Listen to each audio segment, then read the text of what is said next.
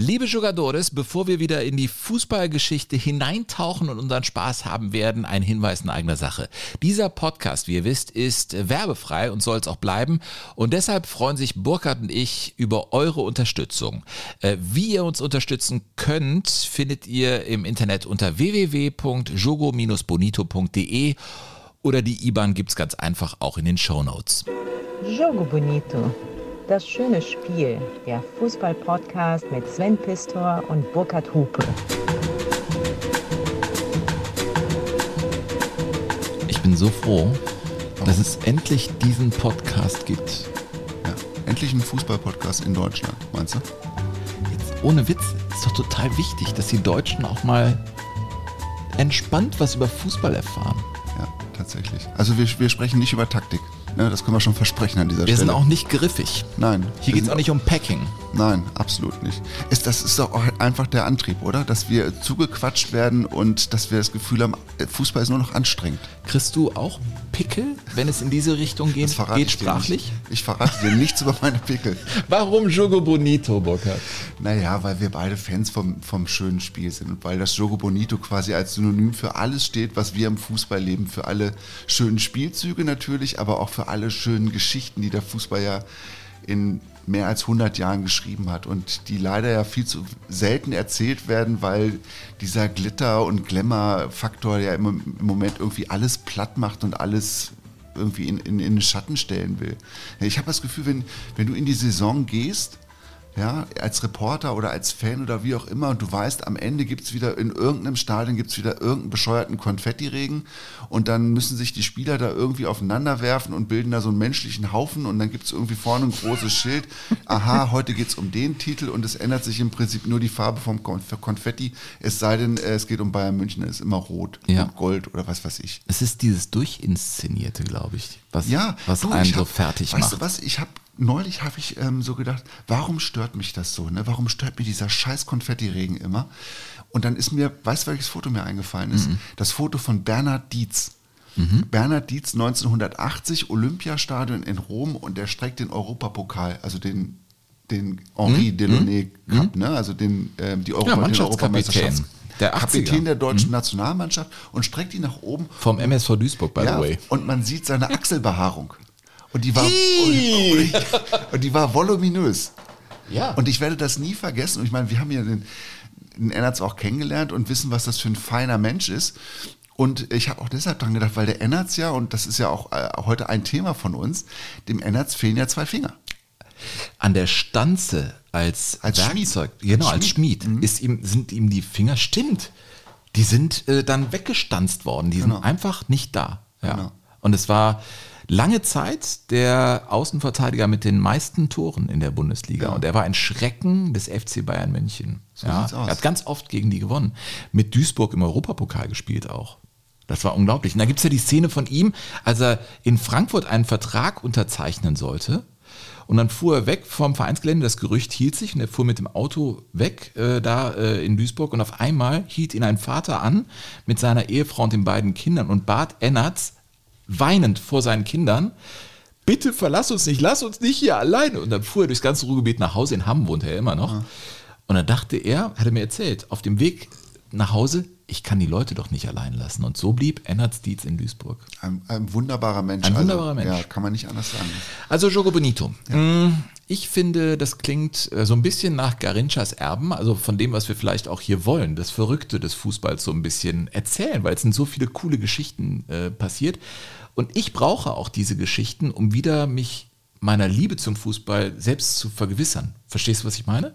Ja, vergewissern weiß ich gar nicht, ob ich mich vergewissern muss, aber ich finde, ab und zu braucht man einfach diese Wohlfühl-Oasen und diese Gewissheiten, die man natürlich in sich trägt, aber die muss man ab und zu auch wieder nach außen kehren, damit sie nicht verschütt gehen. ne? Und diese, jeder von uns trägt ja diese Geschichten in sich. Ne? Also du weißt noch genau, wann du dein erstes Tor geschossen hast. Ich weiß, wann ich mein erstes Tor geschossen habe, weil wir beide nicht besonders gut waren. Bleibt sowas natürlich prägend in Ich Erinnerung. lege Wert darauf, dass ich schlechter war als du. Meinst du echt?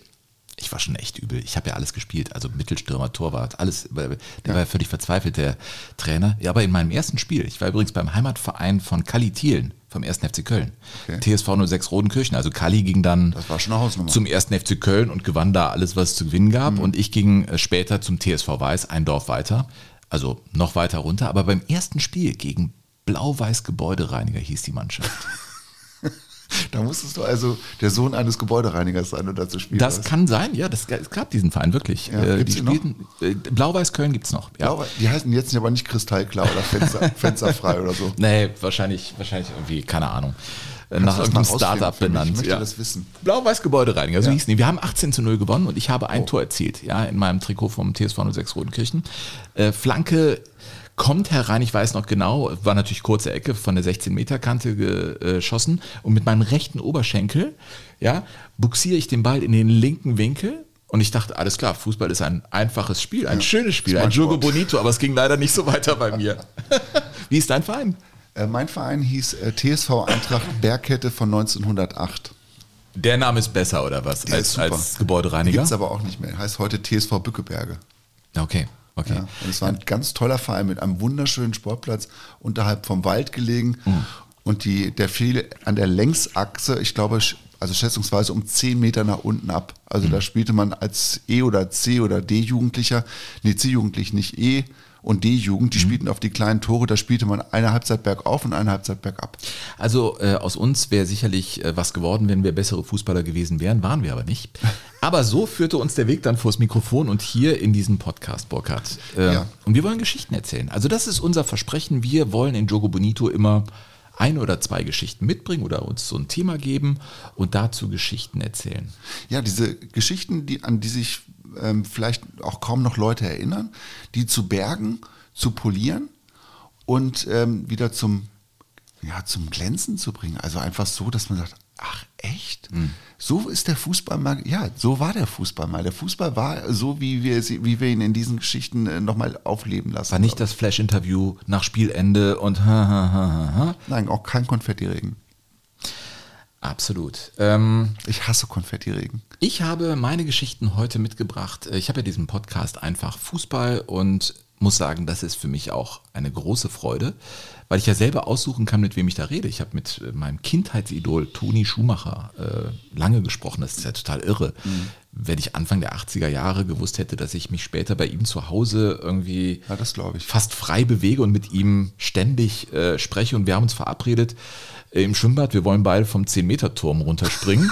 Solche Sachen sind natürlich für mich unvorstellbar, oh weil ja, ich will mir diesen kleinen Schatz bewahren, dass ich immer noch diesen Fanblick auf diese Menschen habe.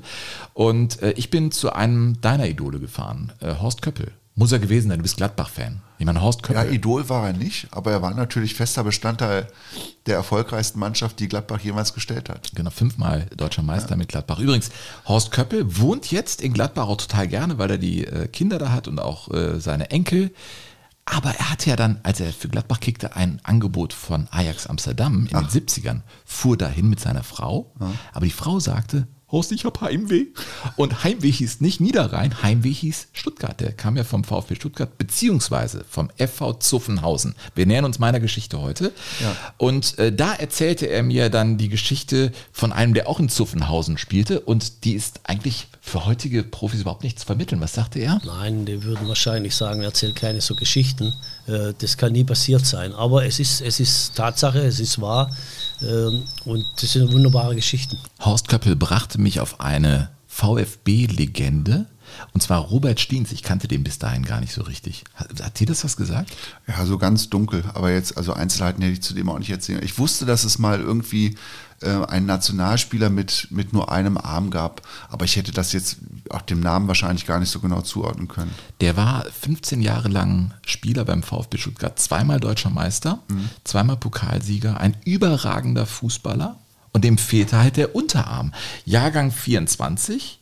Und die Vermutung liegt ja nahe, dass er diesen im Krieg verloren hat, war aber nicht so. Also diese Geschichte will ich heute erzählen, die ist wirklich höchst spannend und die zweite handelt natürlich also wir haben von Halbglatze zu Halbglatze gesprochen, von seiner Zeit mit dem Toupet. Ich will es euch nicht vorenthalten, die Geschichte ist einfach zu schön. Er hat ja so einen Sponsorvertrag, ja. Haarweaving nannte man das. Da wurde ihm also äh, Haar eingeflochten in das vorhandene Haar noch. Das Problem war nur, dass dann das Haar ja, was er noch hatte, nachwuchs und das Toupet sich immer weiter Nach lockerte. Und er war ja ein sehr schneller Spieler. Das heißt, wenn der sprintete, dann zog sich auch das Toupet manchmal hoch wie so eine Juckerpalme. Und darüber habe ich mit Horst Köppel gesprochen. Also meine Geschichten kommen aus dieser Richtung. Dann kam eine Friseusin hier hochgefahren.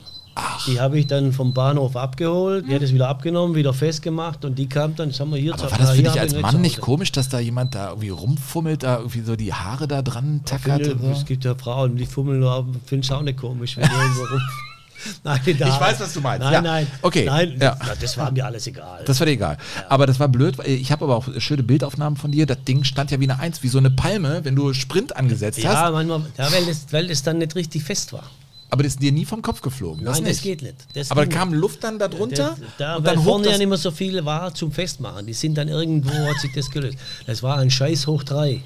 Ich weiß auch nicht, was mich da. Also, ich, ich doch, ich weiß schon, was mich geredet hat, geritten hat. Das Geld.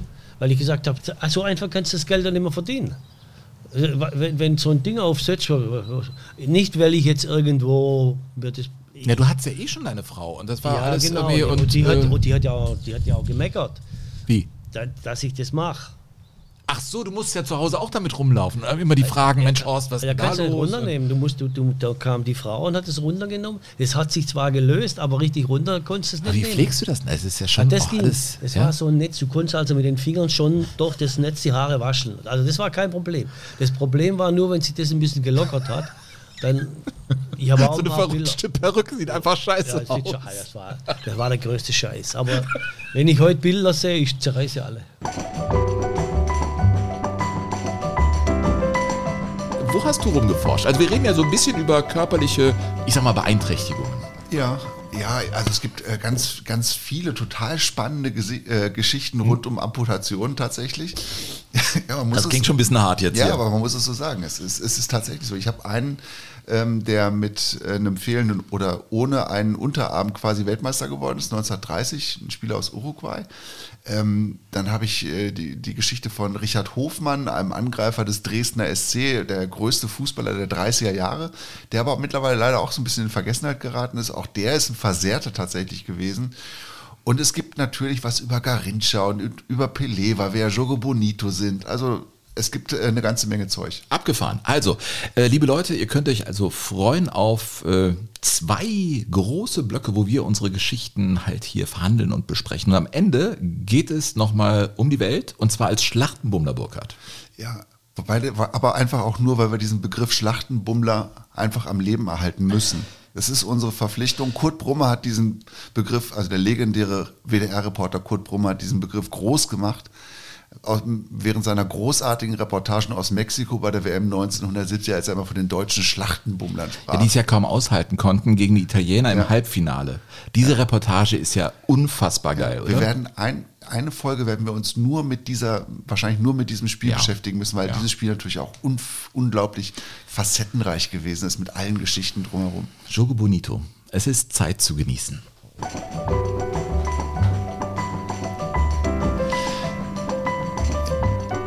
Ja, die erste Geschichte äh, kommt tatsächlich ähm, aus Sachsen. Aus Sachsen. Aus Sachsen. Der Richard. Hofmann ist ein, ist ein Sachse gewesen. Und Richard Hofmann war äh, Außenstürmer beim Dresdner SC. Großes Vorbild übrigens später dann für Helmut Schön, der dann noch später Bundestrainer wurde und äh, WM-Trainer 1974, also einen Titel geholt hat bei der Heim-WM. Und Helmut Schön hat mal über den Richard Hofmann gesagt, das war so ein guter Schütze, der konnte dir eine Tomate von der Latte schießen. So. Eine Tomate? ja, eine von der- Banane nicht hatten die nicht. Nicht ein Apfel, so wie Wilhelm Tell das gemacht hat, nee, eine Tomate. Ihr schießt dir eine Tomate von der Latte. Echt? Von der Latte. Das ist ja Ja, abgefahren. hat er, hat er Helmut Schön gesagt und ähm, die haben auch lange erfolgreich zusammengespielt.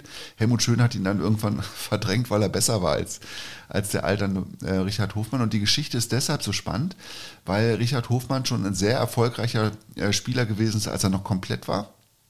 Also als ihm noch nichts fehlte. Und dann 1930 war er auf einer Karnevalsfeier. Und dann war die Karnevalsfeier zu Ende und der Richard Hofmann fuhr nach Hause und hatte dann einen Unfall. Und nach diesem Unfall fehlte ihm das rechte Ohr. nee. Ja, es musste amputiert werden. Ich weiß nicht warum, aber es ist so. Äh, Ihm fehlte das rechte Ohr und ähm, danach musste er dann immer, wenn er Fußball gespielt hat, musste er quasi wie, wirklich wie so ein Kriegsverletzter, musste er so ein, so Verband einmal quer um den Kopf tragen.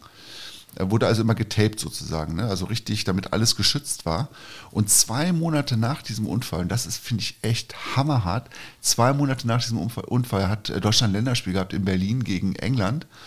Und es war eine Amateurkapelle, die Deutschen natürlich, ne, gegen die Profis aus England. Und die Deutschen schafften ein 3 zu 3. Überragend. Das war ein überragendes Ergebnis. Das war also irgendwie gleich, fast gleichzusetzen mit dem 7 zu 1 von Belo Horizont.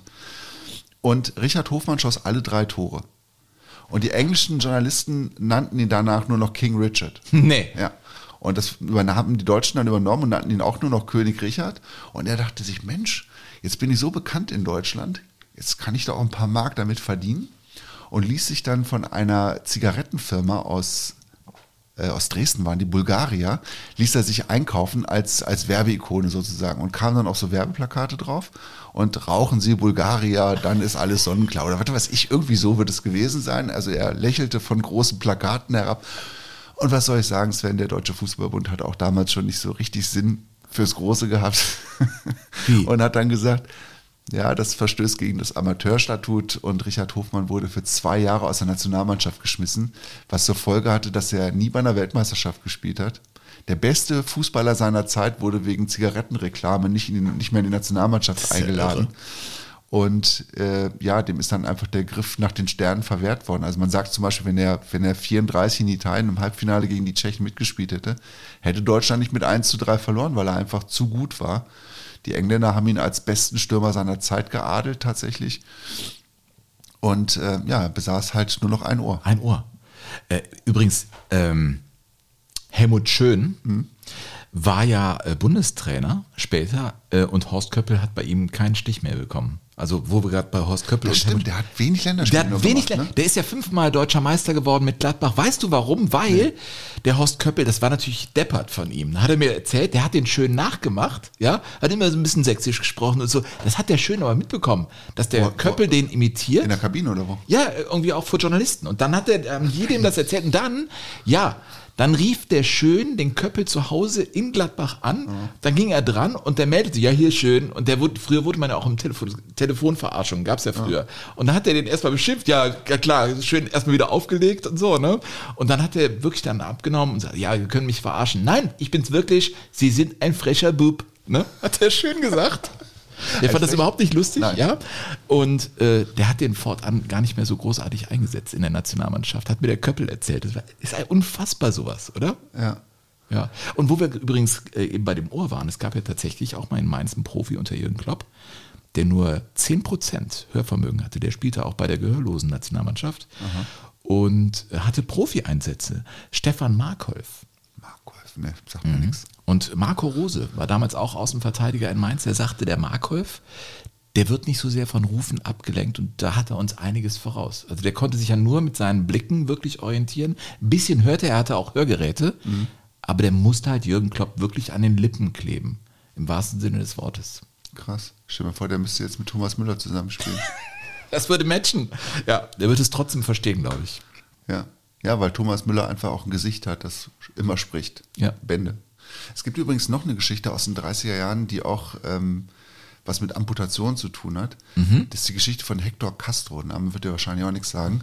Er war ein Spieler aus Montevideo und hat mit Uruguay bei meiner Lieblings-WM 1930 äh, in Uruguay Wir werden auf jeden Teil- Fall mal eine Ausgabe machen. Also WM wir werden 70 in, in, und in jedem Jogo Bonito, ich verspreche das an dieser Stelle, werde ich eine Episode von, von der WM 1930 erzählen, es die coolste, hammergeilste WM aller Zeiten gewesen ist, mit unfassbaren Geschichten. Ja. Wirklich unfassbar.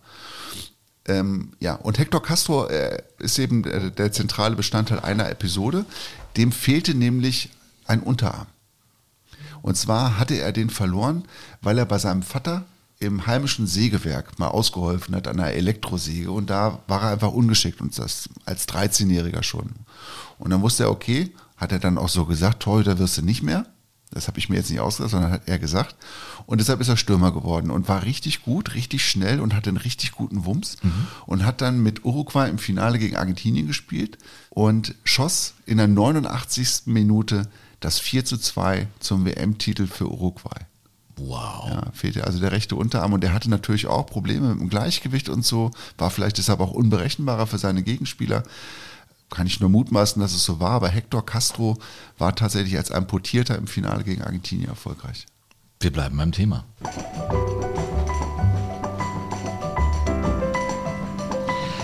Wir bleiben deshalb beim Thema, weil Hausköppel brachte mich auf Robert Stiens. Wir haben es ja eben schon skizziert. Also tatsächlich ein sehr erfolgreicher Spieler beim VfB Stuttgart, eine Legende. Nach ihm ist das äh, Amateurstadion äh, benannt. Ach, das echt? Robert-Stiens-Stadion, ja, ja. Also der ist äh, beim VfB Stuttgart eine, eine ganz große Nummer. Ich kannte ihn bis dahin, äh, bis dato nicht wirklich. Und dieser äh, spielte zusammen mit dem Vater von Horst Köppel beim FV Zuffenhausen. Damals, glaube ich, vor der Eingemeindung äh, in der Nähe von Stuttgart, mittlerweile Teil von Stuttgart, äh, in Zuffenhausen, wo Porsche auch herkommt. Äh, Horst Köppel ist ja bekannt für, für Porsche auch gewesen, ist ja ein großer Autoliebhaber. Als ich bei ihm war beim Podcast, dann sagte er, komm, wir gehen nochmal in den Keller. Und dann zeigte er mir natürlich seine alten Trikots und Medaillen und so.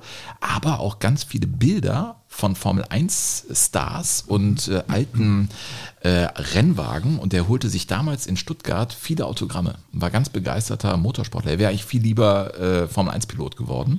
Aber er wurde halt Fußballer. Der war auch beim FV Zuffenhausen, genau wie Robert Schliens. Und dieser Schliens, der, ich habe es gesagt, wurde äh, deutscher Meister mit dem VfB Stuttgart. Und das klang damals tatsächlich so, das war im Jahr 1952. 16. Minute. Martin flankt und Schreiner lenkt den Ball ins Netz. 1 zu 0 für Saarbrücken. Doch die Revanche folgt auf dem Fuße von Robert Schliens, der aus dem Hintergrund den Ball zum 1 zu 1 ins Saarbrücker Tor jagt. Wieder ist Blessing durch. Flankt auf den Fuß von Beitinger und es steht 2 zu 1 für Stuttgart. Zweite Halbzeit. Saarbrücken bleibt ebenbürtig. Einen stürmischen Angriff krönt Martin mit dem Ausgleichstor. 2 zu 2. Noch ist alles drin. Plötzlich ein Dribbling von Beitinger, ein platzierter Schuss und 3 zu 2 für Stuttgart. Und dann kommt der Abpfiff. Ein großes Spiel ist zu Ende. Die siegreiche Elf wird auf den Schultern vom Platz getragen. Voran Spielführer Robert Schliens. VfB Stuttgart ist deutscher Fußballmeister. Diese Reportagen, ne? Und die Musik. Ey, Musik, diese atemlose Musik darunter, ne? Total hektisch. Was für ein Hatz. Ja, ja. also Robert Schliens, äh, der hatte keinen Unterarm, der linke fehlte ihm. Der ist äh, geboren 1924. Und dann äh, ist natürlich die Vermutung, dass er im Zweiten Weltkrieg diesen Arm verloren hat. War aber nicht so. Ähm, und zwar war es so, dass er nach dem Krieg ja, im Jahr 1948 seine Mutter verlor. Die starb am 13. August. Und deshalb konnte er nicht mit der Mannschaft mitfahren zu einem Pokalspiel nach Aalen, das am nächsten Tag stattfinden musste mit einem Mannschaftsbus, sondern er musste nachkommen, nachfahren. Und das hat er dann auch gemacht. In den Nachkriegsjahren fuhr er mit einem Opel Pritschenwagen ja, äh, hin nach Aalen und es war ein heißer Sommertag. Das Fenster war runtergekurbelt. Aalen der Arm, weg. Da bist du lange unterwegs von Stuttgart. Das Natürlich. Ostalb. Ostalb. Da hatte er den Arm äh, eben aus dem Fenster rausgewinkelt und dann fuhr er in ein Schlagloch. Der Wagen überschlug sich und Robert Schliens brach sich den linken Unterarm so, dass der zwei Stunden später Weil der aus dem Fenster hing die ganze Zeit. amputiert werden musste. Ja. Sachen. Also der hat ihn nicht im Zweiten Weltkrieg verloren. Ich meine, der war an der, an der Front und da kam er dann 44 zurück, weil er eine russische Gewehrkugel in die Backe geschossen bekam. Der hatte Zeit seines Lebens so eine Art Schmiss, kennt man ja von Studentenverbindungen, aber das war eine Kriegswunde. Ihm wurde in die Backe geschossen, deswegen kam er wieder zurück nach Stuttgart und spielte da dann fortan in den letzten Kriegstagen schon für den VfB Stuttgart. Am 2. April spielte Robert Schliens für den VfB Stuttgart kurz vor 2. Kriegsende. April. Da war schon fast alles vorbei. Ja, fast alles vorbei gegen die KSG Untertürkheim-Wangen. Kriegsspielgemeinschaft, ne? Kriegsspielgemeinschaft am 2. April. Das Spiel wurde unterbrochen ähm, beim Spielstand von 5 zu 2 für den VfB Stuttgart wegen eines Fliegeralarms. Was du alles weißt. Ist das nicht irre? Ja. An der Stelle möchte ich mal das SWR Archivradio allen empfehlen, weil das habe ich mal gehört. Äh, da, da wurde die Radiosendung zum Beispiel bei einem Fliegeralarm mal einfach äh, vorgespielt und es war so, dass damals die Menschen gewarnt wurden mit einem Kuckuck, der im Radioprogramm dann zu hören war. Und wenn der Kuckuck über das Programm gelegt wurde, war allen klar, okay, Fliegeralarm, wir müssen in den Keller. Aber später war doch dann auch so, war es dann nicht auch so, dass dann immer schon regelmäßig gemeldet wurden, wo die schweren Bomberverbände ja, sich ja. hinbewegten ja, und so? Ja, genau. Ja, Ja? Aber das ist schon, also der Zweite Weltkrieg und Vereinsfußball, das ist schon eine. Das ist krass, ne? wie lange der Vereinsfußball aufrechterhalten worden ist, obwohl es eigentlich gar keine, nicht mehr so richtig Spieler gab und natürlich es auch immer schwieriger wurde zu reisen überhaupt. Ne? Also diese ganzen Ligen wurden ja immer kleiner, immer regionaler, irgendwann dann sogar lokaler. Da gab es ja dann, am Ende gab es, glaube ich, über 300 Erstligisten, wenn man so will, weil die Gauligen halt immer kleiner gefasst werden Ja. mussten. Aber es war für die Nazis damals unfassbar wichtig, dass der Fußball weiterlief, weil der einfach Normalität suggeriert hat. Ja, und das war natürlich in Stuttgart. Äh, VfB Stuttgart, ich wusste gar nicht. Also bei Schalke wusste ich, dass es da natürlich eine enge Verbindung gab äh, äh, zu den Nazis. Das war ja der Serienmeister. Ja, das war das Arbeitermilieu, ne? Da hatten die Nazis quasi ihren, ihren, ihr Biotop. Ja, absolut. Ja, in Stuttgart war es so, der VfB hatte wohl in den 30er Jahren sein Vereinsgelände immer für Aufmärsche und, äh, Aufmärsche und Kundgebungen da zur Verfügung gestellt. Und dann wurde ihnen tatsächlich die Adolf-Hitler-Kampfbahn dahin gebaut. Äh, ja, und dieser Robert Schliens, ähm, ja, der, der war äh, eben in Zuffenhausen äh, Fußballer und das ist auch ja, tragisch natürlich, dass fünf Mitspieler aus seiner wunderbaren Mannschaft aus Zuffenhausen im Krieg dann äh, gefallen sind. Und er spielte dann fortan beim VfB Stuttgart und Alfredo Di Stefano, die Real Madrid-Legende, hatte mal gegen ihn gespielt. Und er sagte, dieser Einarmige, der ist ja unglaublich, der hat ja Sachen gemacht, das, das ist ja nicht zu glauben. Ja. Und er hat auch wirklich unglaubliche Sachen gemacht. Zum Beispiel beim Einwurf hatte er eine Sondergenehmigung. Er durfte also wie ein Schleuderball den Ball einwerfen. Er hatte wahnsinnig weite Wie Einwürfe. ein Diskuswerfer, oder was? Ja, das hat mir Horst Köppel erzählt, dass der Schliens ja diesen Wahnsinnseinwurf da hatte. Ne? Und er war einfach ein, ein Idol und er wurde deutscher Meister und es gibt Bilder von ihm, da reckt er mit einem Arm die Meisterschale, die jetzt immer in München hochgestemmt wird. Diese Schale hatte Robert Schliens einarmig dann äh, den Stuttgartern präsentiert. Er wurde zweimal deutscher Meister mit dem Aber VfB Länderspiele hat er Stuttgart. nicht so viele gekriegt, ne? Der hat Länderspiele gehabt.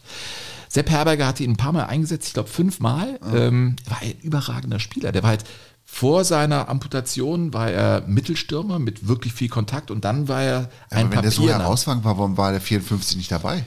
Burkhardt, weil Sepp Herberger nicht sagte, der ist mir zu schlecht, sondern ich möchte nicht einen Einarmigen aufstellen, um den Gegner in die Verlegenheit zu bringen, irgendwie was Komisches machen zu müssen. Also das war so ein, so ein Gehorsam, den man überhaupt nicht versteht oder so eine Vorsicht von Sepp Herberger. Also der hat nicht viele Länderspiele, ähm, aber eben natürlich eine sehr erfolgreiche Zeit. Also dass der Gegner nicht irgendwie ihn nicht, so, nicht hart attackiert, weil er irgendwie aus Mitleid, weil er nur einen Arm hat. Ja, ja, Robert was ist denn das für eine komische Nummer? Ja, das ist eine ganz komische Nummer. Er ist auf jeden Fall eine Legende, auf die ich gekommen bin, nur weil ich mit Horst Köppel gesprochen habe. Und das ist ja bei Jogo Bonito auch so, wenn man so ein bisschen in die Geschichte eintaucht und dann sich immer wieder weiterarbeitet, dann kommt man auf einmal in ganz interessante Bereiche. Und eins will ich auf jeden Fall allen nochmal vorspielen, dass das Erschwab war.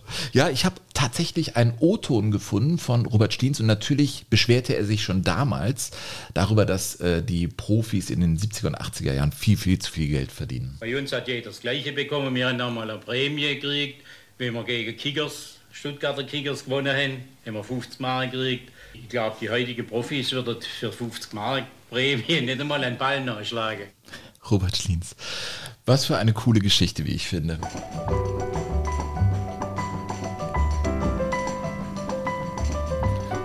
Weil wir ja Jogo Bonito sind, müssen wir natürlich auch ein bisschen was über Brasilien erzählen. Mhm.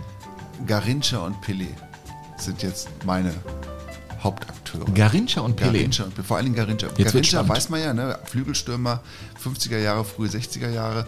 Und Garincha war ja so ein Paradiesvogel. ne? Man nannte ihn auch den Kanarienvogel auf äh, Portugiesisch. Und Garincha äh, stammte aus einem Provinznest, das hieß oder heißt bis heute Pogrange. Und Pogrange heißt großer Schwanz. Ja, es, ist bis, Ey, wir hatten noch bisher Niveau. Nein, man, mu- man muss, man muss sagen, das ist bis heute einfach auch ein Geflügel. Ich weiß das von meiner Schwägerin, die ist Brasilianerin. Po Grande ist sozusagen auch ein geflügeltes Schimpfwort bis heute. Aber der Ort Und da heißt- kam da kam Garincha er nun mal her. her. Und äh, weil er aus, ich weiß nicht, ob es weil ist, aber er, weil er nun mal Garincha war, ähm, hatte Garincha auch natürlich auch ein erhebliches Interesse an Frauen aus Po Grande. Ja, warum nicht? Ne, und hatte dann auch immer wieder Verabredungen mit den Frauen aus dem, ähm, aus dem Ort und verabredete sich mit denen immer am Wasserfall zum Liebesspiel. Und wenn er, also er war auch verheiratet natürlich und es war aber bekannt. Ja, Nicht Garincha. am Wasserfall. zum Na ja, Ey, das, du wirfst hier das Kopfkino an, Alter. Ja, das soll, So, und der stand da, also es gab da irgendwie eine Textilfabrik in Pogransch in Großer Schwanz. Und, ähm, was denn? Und der holte also dann, der stand dann immer im Fabriktor und dann sprach er die Frauen an Mhm. und überredete sie dann, mit ihm zum Wasserfall zu gehen. Mhm. Ne?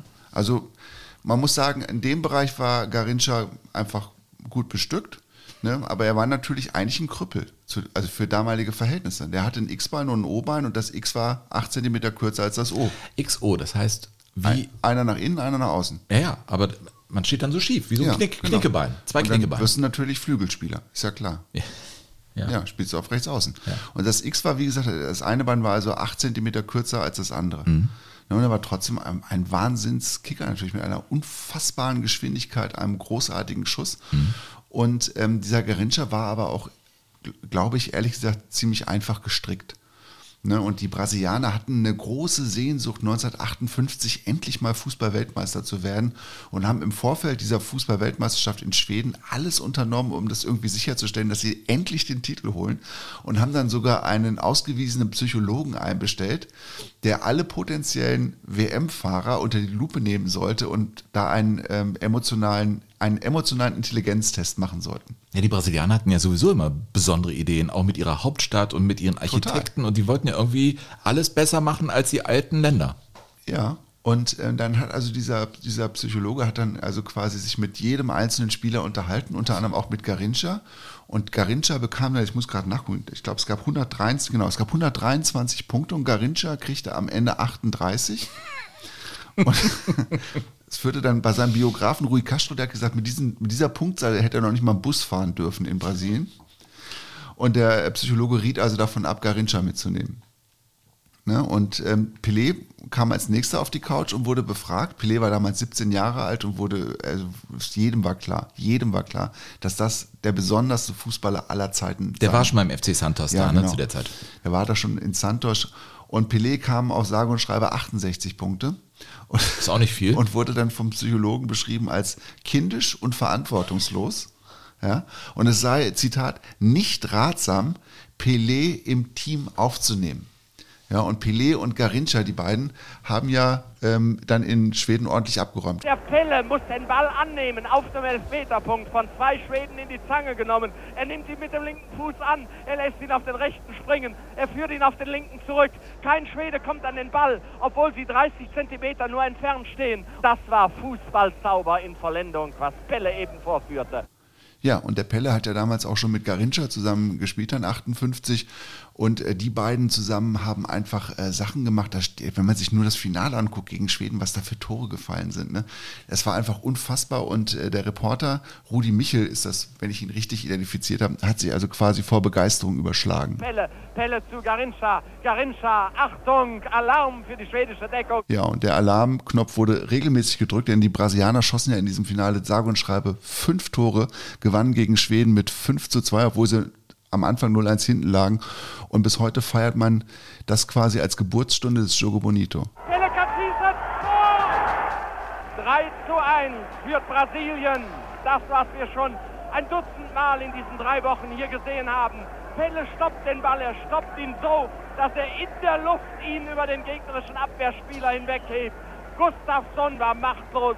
Er war geradezu wie ein kleines Kind in dieser Situation. Ja, dumm kickt gut, äh, Ja, wird man spöttisch sagen. auch als äh, mit einer Vaterschaft dann zurückgekehrt gekehrt von dieser. Das an dieser Stelle noch, ne? Zurück nach Pogrange. Nein, ich kann da äh, in Schweden bleiben. Meine Mutter, meine Mutter ist ja Schwedin Ja. und die ist Jahrgang äh, 39. Das heißt, bei dieser Heimweltmeisterschaft, Oh. da war sie 19. Zielgruppe. Und, aber 100%ig. Und die Brasilianer war bei, waren bei den schwedischen äh, Mädels sehr, sehr beliebt. Die fanden das also ganz toll und spannend und die spielten ja auch im alten Ullevi-Stadion in Göteborg, das ganz in der Nähe da, äh, wo meine Mutter groß geworden ist. Äh, und noch eins, wenn ich diesen Rudi Michel höre, ich habe tatsächlich einmal mit ihm telefoniert. Das ist schon, ich meine, der lebt ja nicht mehr. Äh, 2006 bei der, beim Sommermärchen, bei der WM.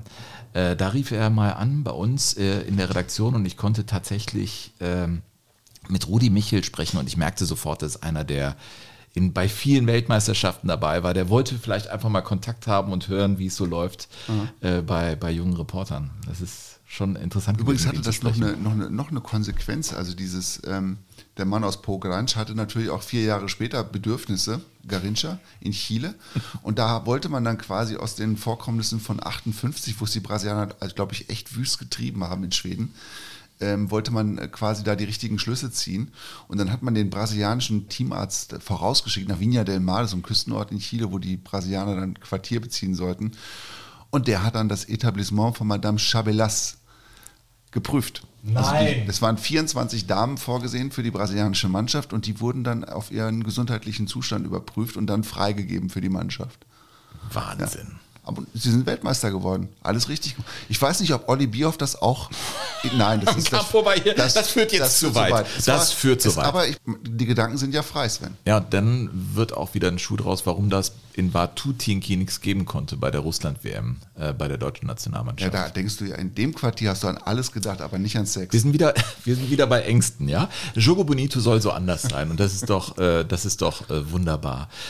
Ja, Brasilien. Es gibt äh, übrigens äh, echte Empfehlung. Hast du die äh, Pele oder Pelé-Dokumentation äh, gesehen? Ja. Die aktuelle? Überragend, oder? Ja, ist großartig. Also auch, sie hat mich auch sehr berührt, weil er ja da auch im Rollstuhl im Prinzip unterwegs ist. Ich wusste gar nicht, Mit seinen alten Mitstreitern auch. Ja, genau. Und die dann alle nochmal zusammenkamen und sich dann auch gegenseitig irgendwie nochmal so, also, so gezeigt haben, wie, wie, wie bedeutsam sie ähm, für ihr Leben jeweils gewesen sind. Und ähm, dann die alten Episoden da rausgeholt haben. Und ich finde äh, bei dieser Dokumentation die Schlussszene, ich meine, ich mein, der WM-Titel 1970, das war für ihn ja ein ganz, ganz großer Kampf, ja, äh, den da in Mexico City zu holen. Da gibt es ja fantastische Bilder von Pelé, ich sag mal Pelé. Aber die Schlussszene bei dieser Dokumentation, da sitzt er, ein alter, ich weiß nicht, ob gebrochener Mann, aber ein alter Mann, das sieht man einfach, und er hat so eine Kiste, so eine Schuhputzerkiste, So eine Schuhputzerkiste, äh, auf, auf seinen Oberschenkeln stehen. Und er beginnt einfach, ähnlich wie bei der Musik, die wir hier bei El Jogo Bonito haben, einfach so einen Rhythmus zu klopfen, wie es irgendwie nur Brasilianer können. Und ich hatte den Eindruck, der hat eine ganz enge Verbindung zu sich selbst in dem Moment. Danke für die schöne Musik, die du ausgewählt hast, Burkhard. Rio Lounge. Du bist ein akustischer Maler. Oh. Ein Künstler, ernsthaft bist du wirklich. Ich finde es ganz toll, was du machst. Ähm, am Ende unseres Podcasts sind wir Schlachtenbummler. Das wollen wir immer wieder sein. Wir lieben das Wort und wir lieben die Geschichten. Wir drehen den Globus und er hält an und unser Finger bleibt heute bei dieser Ausgabe wo genau stehen? Äh, überraschenderweise in Südamerika. Mal wieder Südamerika. Ja. Und zwar in äh, Buenos Aires. Buenos Aires ist ja ein, eine Stadt des Fußballs, muss man ja sagen. ne? Es gibt ja ähm, einfach unglaublich äh, viele Clubs. Und ähm, einer dieser Clubs ist Independiente Buenos Aires. Ja, wenn ich jetzt Reporter wäre da unten und ich müsste immer Independiente Buenos Aires sagen, ich würde mich so Dnipro- einlegen. Es ist einfach ein Wahnsinn. Es ist so eine Konzentrationsleistung. ja. Es gibt ja diese Namen, die, die man einfach nicht aussprechen kann. Ja, Irgendwie. ja, Dnieper- Dnieper- Dniepro- Ich habe mir geschworen bei so weißrussischen Biathletinnen, als ich anfing als Radiomann. Sven, sieh zu, dass der erste und der letzte Buchstabe, dass die korrekt sind und dazwischen machst du einfach ein paar Silben. Ja, aber äh, da geht es ja schon los, wenn du kannst ja heute gar nicht mehr weißrussische Biathletin sagen, du müsstest ja belarussische oder was sagt man belarusische. BiathletInnen. Aber das ist ein anderes Thema. Ganz anders. Und wir werden keine Folge bei Jogo Bonito diesem Thema Nein, gendern. wir wollen es auch gar nicht irgendwie weiter. Nein. So, äh, bitte wieder zurück nach Buenos Aires. Ende der 60er Jahre. Mhm. Ne? Also viele große Clubs in Buenos Aires, einer davon Independiente. Und ähm, da hatten nun die, die Clubbosse eine echt richtig starke Idee. Ne? Es war halt irgendwie das große Thema, wer schafft es als erste Nation auf dem Mond. Und ähm, die wussten also, die Amerikaner sind drauf und dran, die erste Rakete auf den Mond zu schicken. Und es war klar, irgendwie das Team besteht im Kern eben auch aus Neil Armstrong und Collins und so weiter. Und dann haben die sich gedacht, Mensch, ähm, wir schicken denen eine Ehrenmitgliedschaft, den Astronauten.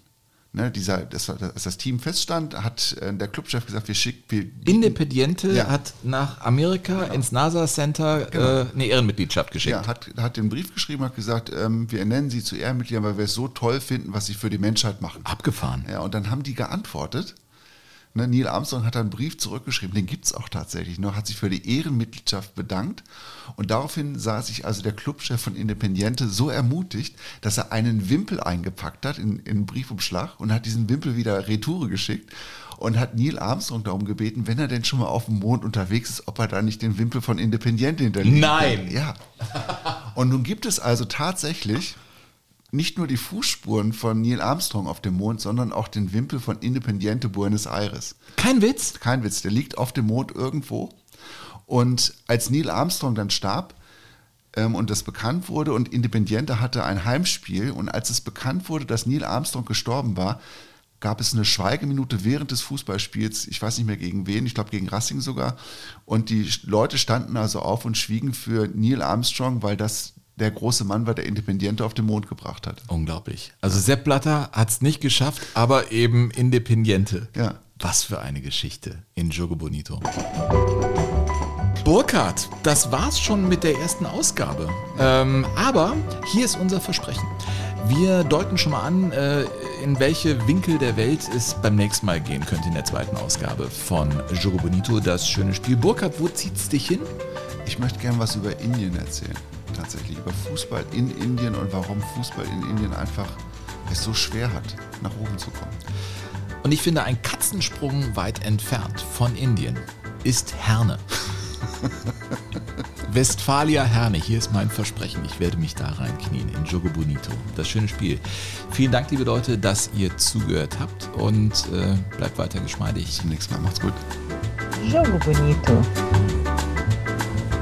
Fußball-Podcast mit Sven Pistor und Burkhard Hupe.